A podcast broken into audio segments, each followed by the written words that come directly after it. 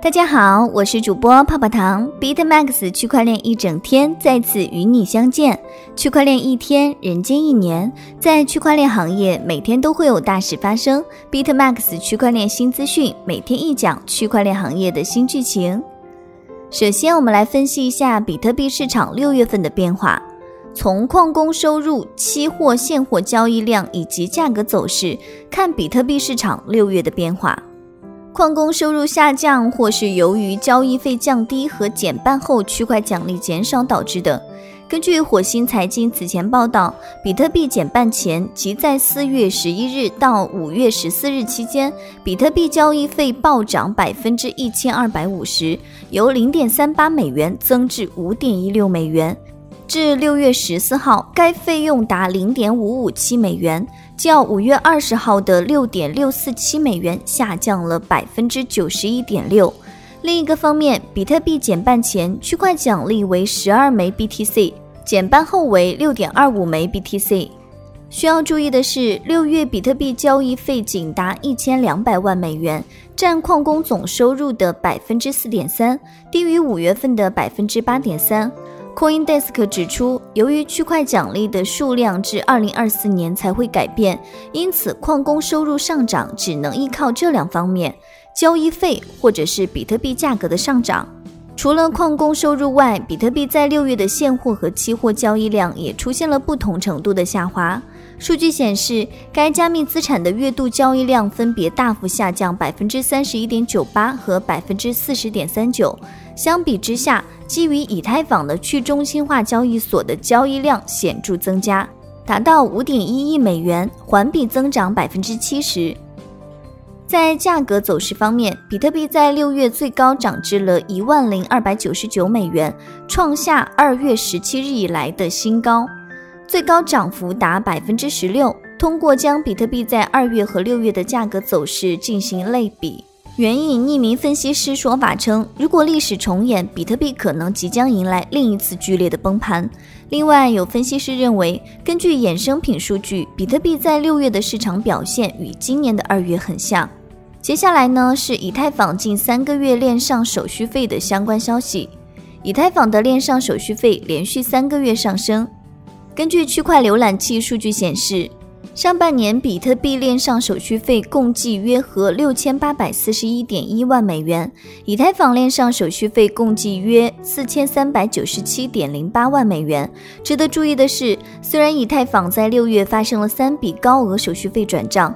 但是在排除三笔高额手续费的影响后，以太坊在六月的链上手续费仍然超过了一千五百万美元，高于比特币在六月的一千一百二十四点九四万美元。美国对于加密市场也在逐渐接纳。根据相关公告称，美国货币监理署和消费者金融保护局邀请行业者参与讨论金融科技。根据七月二号发布的公告，美国货币监理署和消费者金融保护局将为希望讨论银行业创新和新技术行业参与者开放虚拟创新会议时间。新会议将以一小时为上限，目前只安排两天，即七月二十九号到三十号。感兴趣的人需要在七月十七号以前登记。接下来呢？这个消息又是一起区块链传销团伙被逮捕。乐清市检察院批准逮捕一起以区块链和虚拟货币为幌子的传销案犯罪嫌疑人。近日，乐清市检察院经审查，依法对该市首例利用区块链、虚拟货币实施非法传销的犯罪嫌疑人陈某、王某作出批准逮捕的决定。根据经办检察官调查，发现陈某等人推广所谓的乐存大健康理财基金平台和虚拟货币 NBY，就是披了件区块链概念外衣的传销项目。日本的央行数字货币也有了新的进展。一线报道，日本央行将对数字日元启动概念验证，以从技术的角度检验可行性。日本央行近日发布公告称，将对数字日元启动概念验证，从技术的角度评估央行数字货币的可行性。不过，目前该行未透露具体的时间表。根据相关消息，在这份名为 CBDC 的技术障碍的报告中，日本央行表示将考虑与其他的央行和相关机构合作引入 CBDC。今年二月，英国、日本、加拿大、瑞典和瑞士央行曾宣布一项合作研究发行数字货币的计划。该报告显示，日本央行认为引入 CBDC 存在两大技术障碍：普及性与可拓展性。一方面，数字日元能否为所有人提供无障碍服务，包括没有智能手机的民众？根据日经报道，截至2018年，仅有65%的日本人拥有智能手机。第二，数字日元能否在电力中断、离线的情况下依然可用？日本央行强调 CBDC 离线后依然可用的重要性，如在地震、断电的紧急情况下可使用。另外，日本央行还考虑是否将区块链用于 CBDC。中心化系统具有容量大、事务处理速度快的优势。如果存在单点故障，整个系统可能会立即停机。相比之下，基于分布式分类帧技术的 CBDC 可以克服单点故障，并且具有恢复的能力。不过，由于区块链网络需要多个验证者达成共识，所以交易需要更长的时间。因此，该行认为中心化和分布式各有利弊。在发达国家，零售用力的大规模交易中，最好采用中心化的模式；而在优先考虑交易金额、便利性方面，分布式模式值得考虑。Libra 在经历监管的重重考验之后，虽然已经面目全非，但是上线的消息也终究是有了眉目。Libra 六月的新动态透露了发行时间：六月十日。Libra 协会政策与沟通主管称，Libra 推出的第一阶段将于第四季度开始，但 Libra 网络与去年承诺的开放且完全依赖于监控的计划不同。加入该网络需要获得许可，并且第一阶段在触及未开户的银行时不会起到作用。据消息称，Libra 第一阶段将与美国、欧洲和新加坡等监管公司司法管辖区的加密公司许可证发放密切相关，还将对受监管虚拟资产服务提供商实施 FATF 的建议，涉及转移规则等。六月十九号，清华大学国家金融研究院院长朱明在陆家嘴论坛上谈到了 Libra。他表示，作为一篮子货币，Libra 去年诞生后对全球的冲击还是很大的。他还表示，虽然 Libra 遇到了一系列的技术问题，但如今经过调整后的 Libra 放弃了公有链，加强了监管的合作，还把自上而下的过程放松了。